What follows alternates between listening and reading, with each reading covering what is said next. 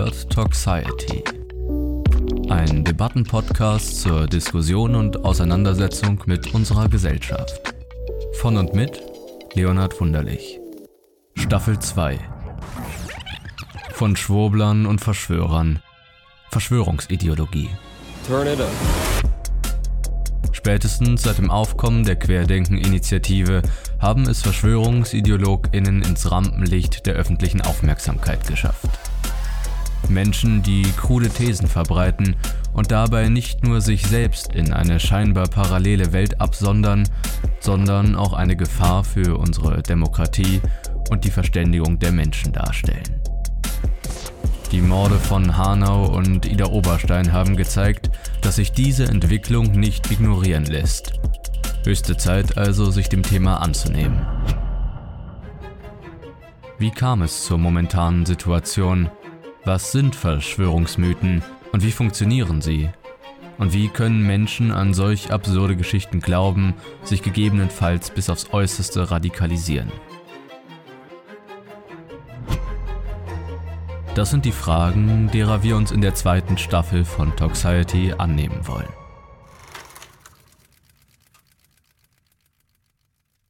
Gegen 12.30 Uhr des 6. Januar 2021 durchbrechen die ersten Trump-AnhängerInnen die Absperrung.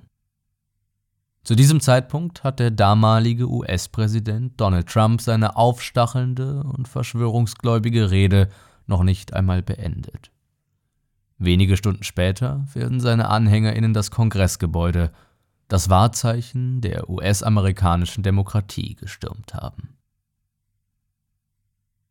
An diesem Tag tritt der Kongress in Washington, D.C. zusammen, um den Wahlsieg des amtierenden US-Präsidenten Joe Biden und damit die Abwahl seines Vorgängers Donald Trump zu zertifizieren. In Folge stürmen Anhänger Trumps gewaltsam das Kapitol, den Parlamentssitz, nachdem Trump behauptet hatte, das Wahlergebnis sei manipuliert worden. Bei dem Angriff sterben fünf Menschen. Etliche Demonstrierende und Sicherheitsbeamtinnen werden mitunter schwer verletzt. Dem Sturm geht die sogenannte Stop the Steal Kundgebung voraus, die Trump in der Nähe des Weißen Hauses abhält. Er wiederholt mehrmals seine Verschwörungserzählung der gestohlenen Präsidentinnenschaftswahl. Die Demokraten bzw. Kräfte unter demokratischem Einfluss hätten demnach die Stimmauszählung zu ihren Gunsten manipuliert und so Joe Biden anstelle von Donald Trump zum Sieg verholfen, behauptet Trump. Schon wenige Monate vor der Wahl startete Trump eine Desinformationskampagne, die einen möglichen Wahlbetrug im Falle des Sieges der Demokraten nahelegte. Bereits Wochen vor der Wahl tätigte er Aussagen wie jene, dass er mit den Republikanern die Wahl in jedem Fall gewinnen würde, es sei denn, das Wahlergebnis würde manipuliert werden. Er deutet damit in Richtung einer möglichen Verschwörung aller an der Wahl Beteiligten, die das politische System, die Demokratie der USA zugunsten Joe Bidens untergraben sollen. Nach der tatsächlich verlorenen Wahl hält er dann jene Rede, bevor er seine AnhängerInnen zum Marsch in Richtung Kapitol motiviert, um der vorgeblichen Verschwörung ein Ende zu machen.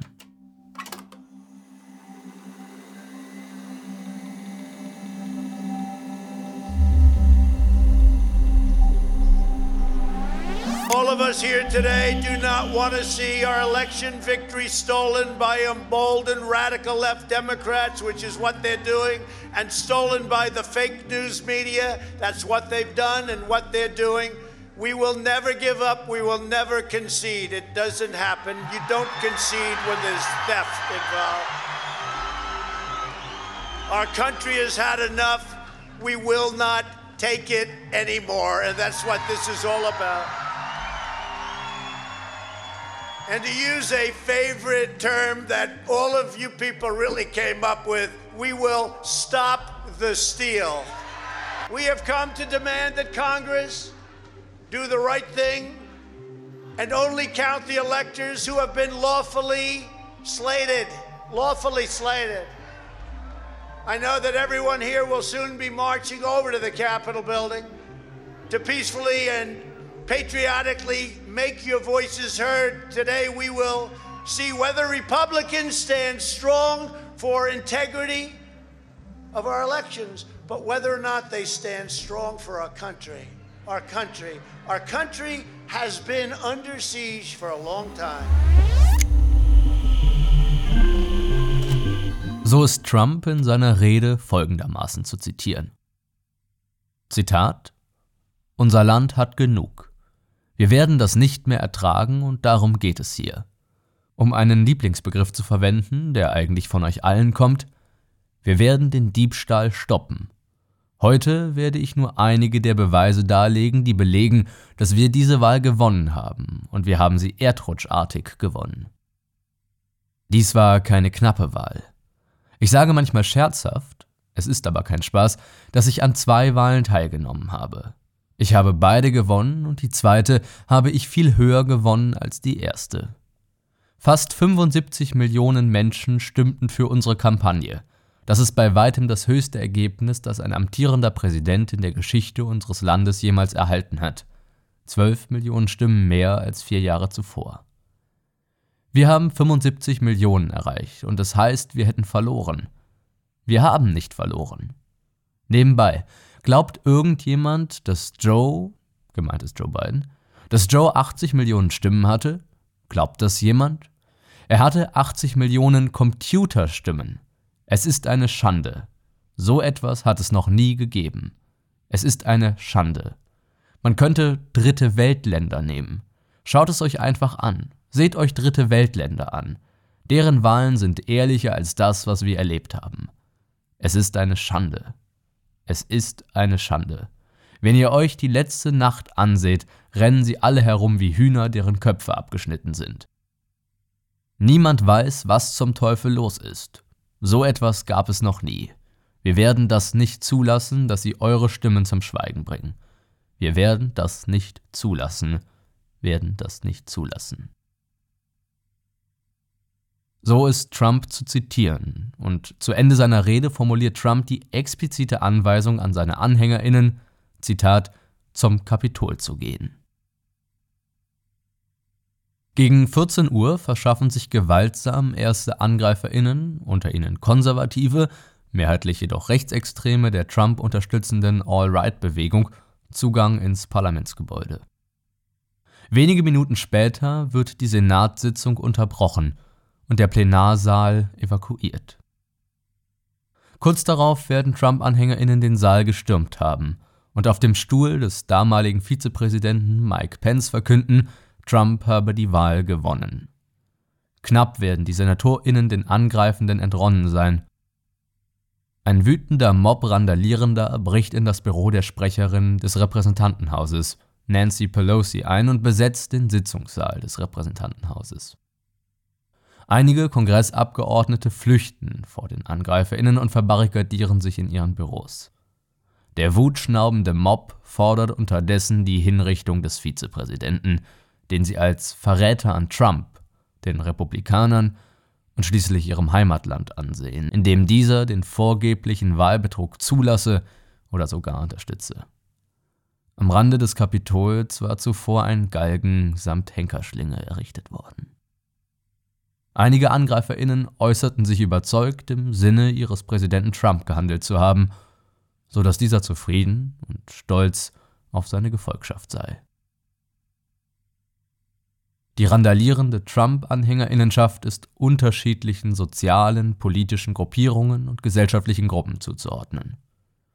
Einen wesentlichen Teil der AngreiferInnen machten militante VertreterInnen der rechtsextremen All-Right-Bewegung – und des rechtsextremen sogenannten Patriot Movements aus, sowie auch zahlreiche Rechtsextreme und Rassisten der sogenannten Proud Boys und Three Percenters sowie Mitglieder der rechtsextremen, libertär-staatsfeindlichen Miliz Oath Keepers an dem Sturm beteiligt waren. Etliche Fahnen, unter anderem von Trumps Make America Great Again Kampagne, wurden von den AngreiferInnen getragen. Ebenso wesentlich beteiligt waren Verschwörungsgläubige der QAnon-Erzählung. Verschwörungsgläubige der QAnon-Erzählung sind der Überzeugung, dass eine mächtige, weltweit vernetzte und operierende Elite Kinder fange, sie gefangen halte und foltern würde, um nach deren Ermordung und aus ihrem Blut ein Serum der Verjüngung zu gewinnen.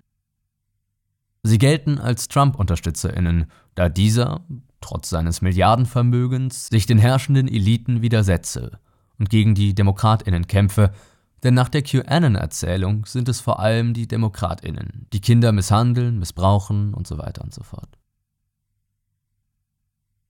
Mehr als zwei chaotische und brandgefährliche Stunden der Erstürmung vergehen, bevor Trump auf mehrfaches Drängen sowohl des neu gewählten Präsidenten Joe Bidens als auch seiner eigenen engen Vertrauten hin ein Video veröffentlicht, in dem er seine randalierenden AnhängerInnen zum Heimweg ermutigt. Sie jedoch lobt, bestätigt, sie seien große Patrioten, sehr besondere Menschen und er mit der Aussage schließt, er würde sie lieben doch gleichzeitig seine Verschwörungserzählung der gestohlenen Wahl weiter propagiert. Böse Mächte würden die Regierung der USA übernehmen und die Wahl manipuliert haben.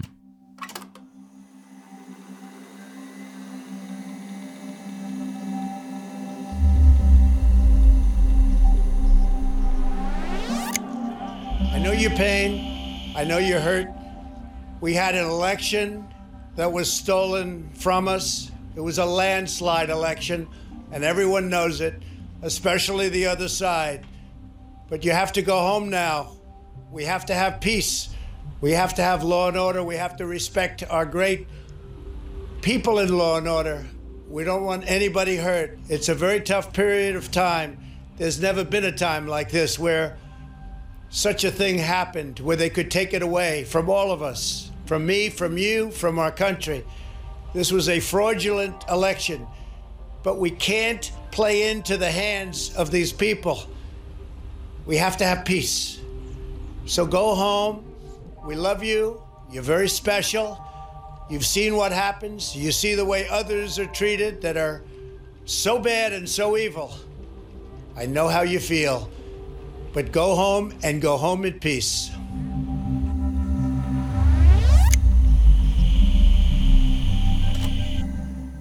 Mittlerweile hat ein Untersuchungsausschuss Ermittlungen gegen Trump aufgenommen. Einige gut informierte Zeuginnen belasten ihn mit ihren Aussagen schwer. Das Verfahren läuft noch und dessen Ausgang wird möglicherweise entscheidend sein in der Frage, ob Trump zur Präsidentinnenschaftswahl 2024 erneut antritt. Mein Name ist Leonard Wunderlich und ihr hört Toxiety. In dieser Folge zum Thema Verschwörungserzählungen in der Politik als Instrument des Einflussgewinns und des Machterhalts.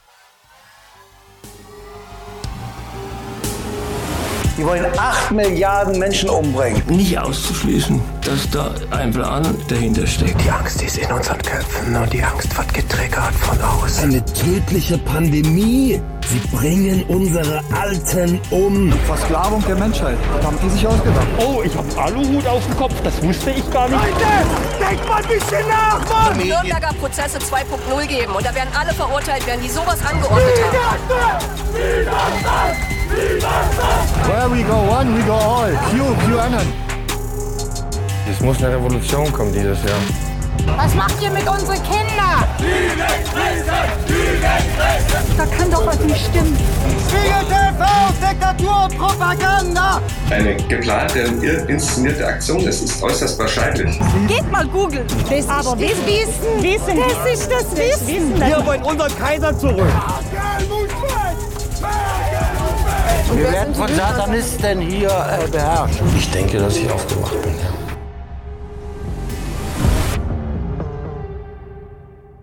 Die Wendung die da oben ist mittlerweile zu einem geflügelten Wort und zum Ausdruck von Elitenskepsis geworden, die eng verknüpft ist mit Politikverdrossenheit und Misstrauen in das demokratische politische System. In vielen Demokratien, unter anderem in Deutschland, aber auch besonders in den USA, ist eine gesellschaftliche Polarisierung im Gange. Populistische Bestrebungen stoßen in den politischen Diskurs und heizen die Stimmung in diesem weiter an. Populismus, das bezeichnet nach dem Politiklexikon von Carsten Lenz und Nicole Ruchlack, erschienen im Oldenburg Wissenschaftsverlag 2001, eine, Zitat, politische Strategie, Bewegung oder Taktik, verbreitete Stimmungen und Gefühle aufzugreifen, zu fordern und oder Scheinlösungen anzubieten, wobei die Emotionen für eigene Zwecke genutzt werden. Populistinnen geht es also um die Instrumentalisierung von Emotionen und Stimmungen, um ihre eigenen politischen Ziele durchzusetzen, auch wenn damit tatsächlich kein inhaltlicher Fortschritt erreicht wird. Aber es sind die da oben, gegen die populistische Parteien und Bewegungen erklären vorzugehen, um sie, um im Bild zu bleiben, von oben wieder auf den Grund der Tatsachen, auf den Boden zu bringen. Und schließlich ist die da oben ebenso eine passende Umschreibung des Feindbildes, welches im Zentrum politischer Verschwörungsmythen steht. In solchen Erzählungen sind es meist die da oben, das heißt also Politikerinnen, Wirtschafts-, Wissenschafts- oder Medieneliten, die sich gegen das Volk, das da unten, verschworen hat und darin die eigenen niederträchtigen Ziele verfolgen. Spreche ich mit Verschwörungsgläubigen, höre ich häufig von denen da oben, die die Bodenhaftung verloren hätten und nicht nur keine Ahnung von den Belangen der einfachen Leute hätten, sondern auch das Interesse verloren hätten und sich nur noch für ihren eigenen Vorteil, für Macht, Geld und oder Erfolg interessieren. Schon allein rhetorisch zeigt sich also eine mögliche Nähe von Populismus und Verschwörungsglauben oder zumindest eine Tendenz, die in dieselbe Richtung weist. Und eben um diese Nähe oder Tendenz soll es in dieser Episode von Toxiety gehen.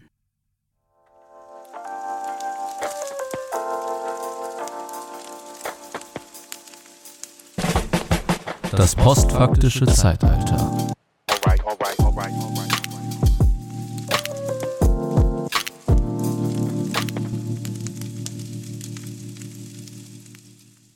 In einer polarisierten, politikverdrossenen und politkritischen Gesellschaft sind immer größere Bevölkerungsschichten in ihrem Widerwillen gegen die da oben bereit, Tatsachen zu ignorieren oder sogar offensichtliche Lügen bereitwillig zu akzeptieren.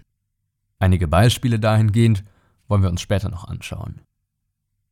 Manche Soziologinnen oder Politologinnen sprechen heute von einem postfaktischen Zeitalter, in dem auf politischer Bühne und im gesellschaftlichen Diskurs kein Anspruch mehr auf Wahrheit besteht, sondern das Aussprechen und Vertreten gefühlter Wahrheiten, sogenannter alternativer Fakten zum Erfolg verhilft und das Gegenüber von der eigenen Position überzeugt. So saß die ehemalige Beraterin Donald Trumps, Kellyanne Conway, in einer NBC-Sendung und sagte aus, nachdem sie mit Falschbehauptungen Trumps ehemaligen Pressesprechers konfrontiert worden war, bei seinen Aussagen handle es sich um alternative Fakten. Demnach sind Fakten also keine objektiv beobachtbaren Tatsachen mehr, sondern vielmehr subjektiv gefärbte Wahrnehmungen der Welt, die für jeden Menschen verschieden sein können und äh, dennoch Fakten seien.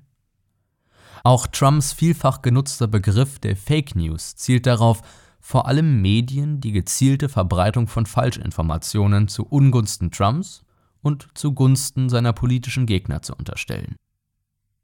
Berichten Medien also nicht in seinem Sinne, im Sinne Trumps, erzählen sie nach ihm bewusst die Unwahrheit, um ihm zu schaden.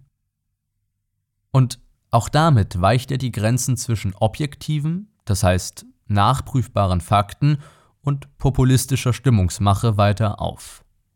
Auch ist diese Art der Unterstellung, die Medien würden als Instrument der Manipulation und Meinungsmache der Eliten, also denen da oben dienen, sodass diese ihre niederträchtigen Absichten realisieren könnten, ein durchaus beliebtes und viel genutztes Narrativ zahlloser Verschwörungserzählungen. Eine derartige Diskreditierung der kritischen Berichterstattung fungiert für Politikerinnen als eine Art Teflon-Strategie. Das heißt, indem die Kritikerinnen bestimmte Medien mit kritischer Berichterstattung zum Teil einer großen Verschwörung gegen jene Politikerinnen erklären, behaupten sie, diese würden gezielt Falschinformationen verbreiten oder von anderen mächtigen Akteuren kontrolliert. So verlieren diese Medien also grundlegend ihre Glaubwürdigkeit. Diese Medien werden also gewissermaßen mundtot gemacht durch die Behauptung, sie seien Teil einer Verschwörung. Trump sprach und spricht häufig von Fake News Media. In Deutschland ist der Begriff der Lügenpresse in verschwörungsgläubigen Milieus durchaus etabliert.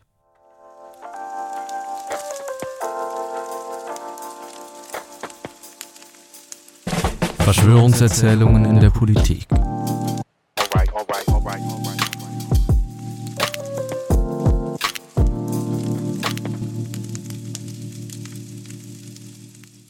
Die Verbreitung von Falschinformationen und Verschwörungsmythen in der Politik ist allerdings kein rein neues Phänomen der Gegenwart. Denn eine solche Verbreitung von Verschwörungsmythen, vor allem mit populistischen Mitteln, ermöglicht es, innerhalb kurzer Zeit enorme Menschenmassen zu mobilisieren und hinter sich zu versammeln und somit massiv politisches Kapital zu schlagen.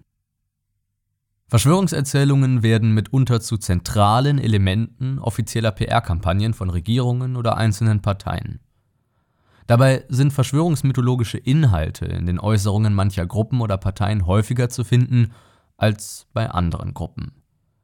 Verschwörungserzählungen werden besonders häufig bei Kandidatinnen oder Parteien gebraucht, die explizit auf sogenannte Protestwählerinnen und Populismus setzen.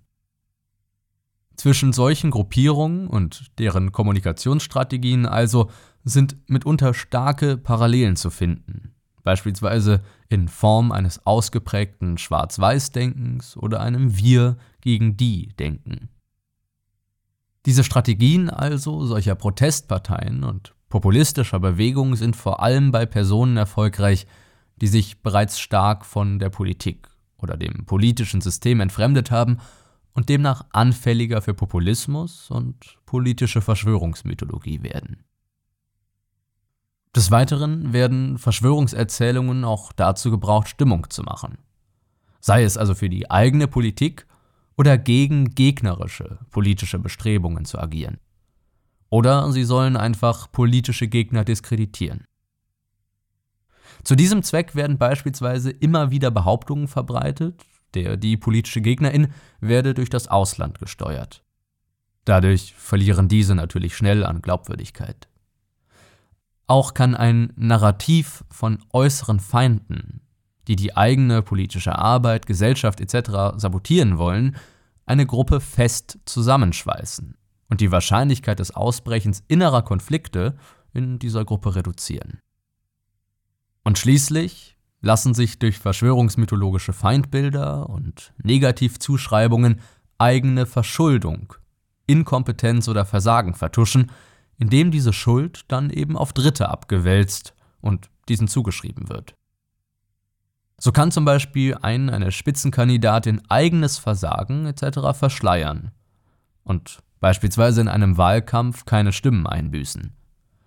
Oder Wurde zum Beispiel eine Wahl verloren, ist es natürlich einfacher, Wahlbetrug oder eine Verschwörung zu vermuten, die die Wahl manipuliert haben solle, als Fehler in der eigenen Wahlkampfgestaltung oder im Parteiangebot zu suchen und sich dementsprechend auch einzugestehen. Zumal durch solche Erzählungen personelle Konsequenzen und Entlassungen der Verantwortlichen durch die Zuschreibung an Dritte vermieden werden können. In diesen Hinsichten ist es also immer möglich, dass Verschwörungserzählungen in der Politik bewusst gestreut werden. Oder aber, dass die beteiligten Akteurinnen tatsächlich von ihrem Wahrheitsgehalt überzeugt sind.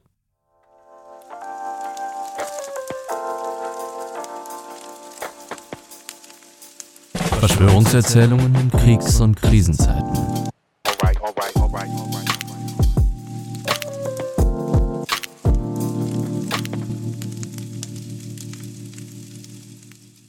Den wohl größten Einfluss auf das politische Geschehen haben wohl aber Verschwörungserzählungen, die von den Menschen nicht als solche, als Verschwörungserzählungen erkannt werden. So haben politische Narrative von klaren Schwarz-Weiß-Zuordnungen als gut und böse enormes Mobilisationspotenzial. Unter anderem PopulistInnen nutzen dieses Schema, um Stimmung zu machen und Emotionen wie Angst, Missgunst oder Hass ihrer eigenen Zielgruppe gegenüber einer anderen Gruppe, also einem Feindbild, zu schüren. Geht beispielsweise eine AfD auf Wahlstimmenfang, tut sie dies mitunter, indem sie gegen Migrantinnen hetzte und somit versuchte, Menschen hinter sich zu versammeln, indem man gemeinsam dann gegen die anderen hetzt. Und auch Trump fütterte seinen Wahlkampf und seine Kampagne unter dem Motto Make America Great Again, indem er starke Migrationskontrollen an der Grenze zu Mexiko forderte, um vorgeblich die innere Sicherheit und Ordnung der Vereinigten Staaten zu sichern. Dabei ist nicht zwangsläufig jeder Populismus mit verschwörungsmythologischen Elementen verknüpft. Aber in der Konstruktion einfacher Feindbilder und gut-böse Schemata sind sich Populismus und Verschwörungsglauben mindestens mal sehr ähnlich. Und häufig wird diese Denkweise von der eigenen Gruppe als die Guten und den Feinden als die in niederträchtiger Absicht Verschworenen tatsächlich durch eindeutige verschwörungsmythologische Narrative angereichert. Beispielsweise und vor allem auch in bewaffneten Konflikten oder Kriegen spielen klare Feindbilder und ein Schema von einem Kampf gut gegen böse häufig eine wichtige Rolle. Und so vertreten viele Historikerinnen in ihrer Forschung zudem mittlerweile die Meinung, dass beinahe alle Kriege der Menschheitsgeschichte unter wesentlichem Einfluss von Verschwörungserzählungen zustande kamen. Und auch der aktuelle Angriffskrieg Russlands in der Ukraine ist dabei keine Ausnahme und ein schockierendes Beispiel für die politische Instrumentalisierung von Verschwörungsglauben.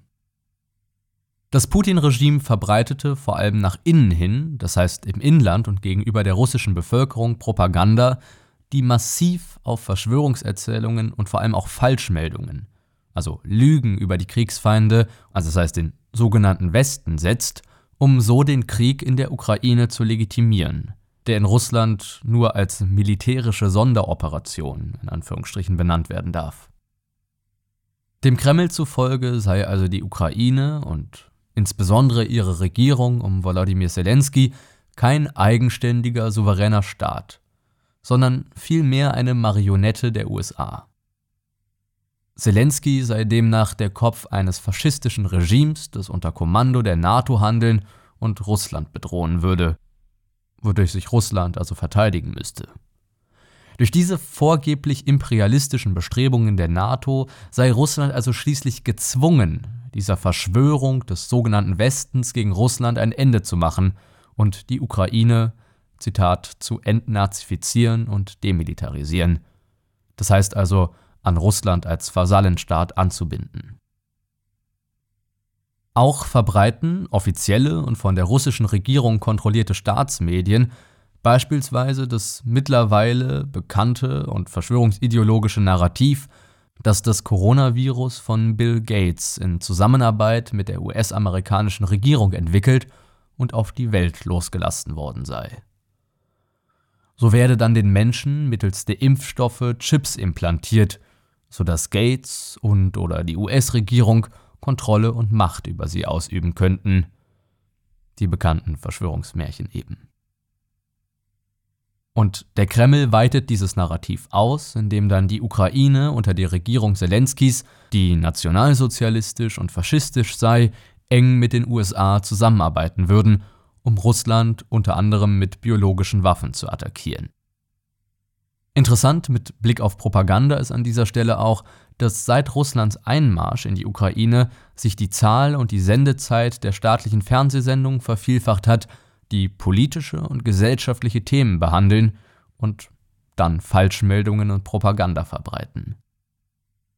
Aber auch russische Auslandssender wie Russia Today, dem mittlerweile die deutsche Sendelizenz entzogen wurde, verbreiteten russische Propaganda und Verschwörungserzählungen im Ausland.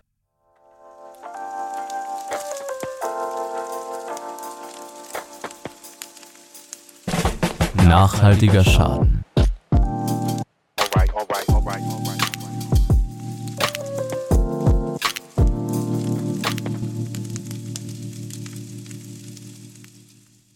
Geben Regierungen die Unwahrheit als Wahrheit aus?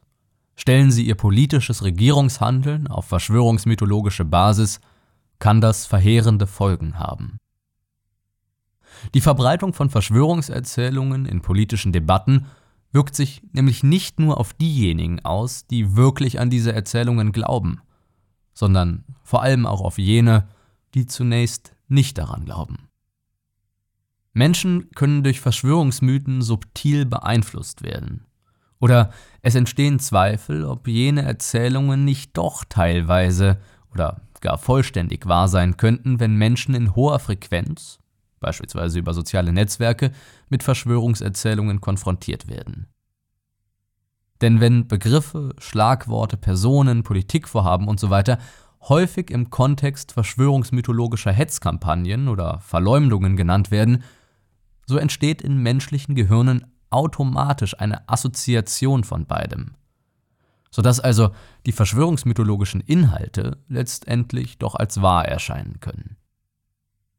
Beispielsweise können politische Schmutzkampagnen gegen Akteurinnen selbst dann erfolgreich sein, wenn eigentlich niemand an einen Wahrheitsgehalt der Anschuldigungen und Vorwürfe gegen diese Akteurinnen glaubt. Einfach nur, weil beides sehr häufig eng miteinander verknüpft genannt wird. In einer Zeit, die als postfaktisches Zeitalter bezüglich Politik und Gesellschaft charakterisiert werden kann, setzt die politische Instrumentalisierung womöglich auch sich selbst verstärkende Tendenzen in Kraft. In einer Gesellschaft, in der der politische Diskurs nicht mehr auf der Basis allgemein anerkannter und akzeptierter Fakten stattfindet, kann es letztendlich nur darum gehen, jeweils mehr Stimmung zu machen, mehr Emotionen zu instrumentalisieren, als der die jeweilige politische Gegnerin. Ist einmal eine gemeinsame Gesprächsbasis gewissermaßen verloren, kann es also nur noch darum gehen, noch stärker mit Hilfe negativer Emotionen wie Angst, Missgunst und Hass Stimmung gegen die politischen Opponentinnen zu machen. Schließlich sind alle aus der Sicht des oder der anderen Teil einer bösartigen Verschwörung, sodass mit der anderen Seite kein Kompromiss mehr geschlossen, ja gar keine ergebnisorientierte Debatte mehr geführt werden kann. Und spätestens an einem solchen Punkt steht ein demokratisches System zwangsläufig vor dem Aus und versinkt in Hass, Chaos und Gewalt.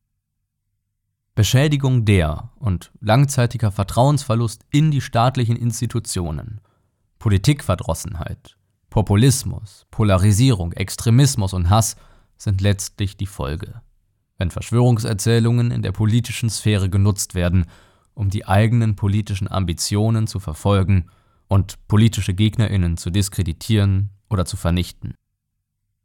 Wer aufgrund von Verschwörungserzählungen mit Wahlbetrug rechnet, um an den Anfang dieser Episode zurückzukommen, verliert womöglich letztendlich das Vertrauen in die Basis der Demokratie. Verliert also die Hoffnung, durch politische Partizipation selbst Einfluss auf Politik und Gesellschaft nehmen zu können und die eigenen Interessen und Belange adressieren zu können. Nach einem vorgeblichen Wahlbetrug und damit einer folglich unrechtmäßig zusammengesetzten Legislative und Exekutive müssen folglich alle Entscheidungen und Handlungen dieser Regierung als illegitim und unrechtmäßig erscheinen. Jede staatliche Handlung erscheint dann als Ausdruck eines Betrugs und eines Vergehens an den eigenen Bürgerinnenrechten. Womöglich erscheint dann Gewalt als letztmögliche Chance, politisch Einfluss zu nehmen und eigene Überzeugungen durchzusetzen. Ein Beispiel für einen solchen Vorfall ist schließlich der Sturm auf das Kapitol. Und damit möchte ich in dieser Folge schließen und bedanke mich fürs Zuhören. In der nächsten Folge soll es dann besonders um Medien gehen. Denn wie in dieser Episode schon anklang, spielen Medien eine entscheidende Rolle, auch neben den sozialen Medien, über die wir schon in der fünften Episode dieser Staffel gesprochen haben. Wann werden auch redaktionelle Medien zum Akteur eines Verschwörungsglaubens? Und welche Rolle spielen sie folglich für Politik und Gesellschaft? Das sind die Fragen, mit denen wir uns in der kommenden Episode beschäftigen wollen. Danken möchte ich zuletzt auch allen UnterstützerInnen dieses Podcasts auf Patreon. Ihr seid es, die ein Betreiben dieses Podcasts möglich machen. Ich bedanke mich für jede Unterstützung dieses Podcasts unter patreon.com slash leonardwunderlich. Link auch in den Show Notes. Und wenn euch diese Episode oder dieser Podcast gefällt, bewertet ihn doch gern auf eurer Streaming-Plattform oder teilt ihn mit Freundinnen und Familie. Vielen Dank also fürs Anhören dieser Episode und bis zum nächsten Mal. Wir hören uns.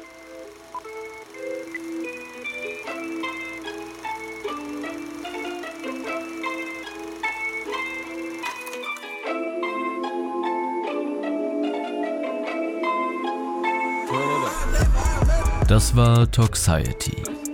Ein Podcast zur Diskussion und Auseinandersetzung mit unserer Gesellschaft. Von und mit Leonhard Wunderlich. Hat euch die Episode gefallen, so folgt dem Podcast doch, um keine weiteren Ausgaben mehr zu verpassen. In den Show Notes findet ihr weitere Hintergründe und Querverweise. Schaut auch gerne auf der Instagram-Seite dieser Show vorbei unter toxiety-podcasts und lasst mich eure Meinung wissen. Wir hören uns.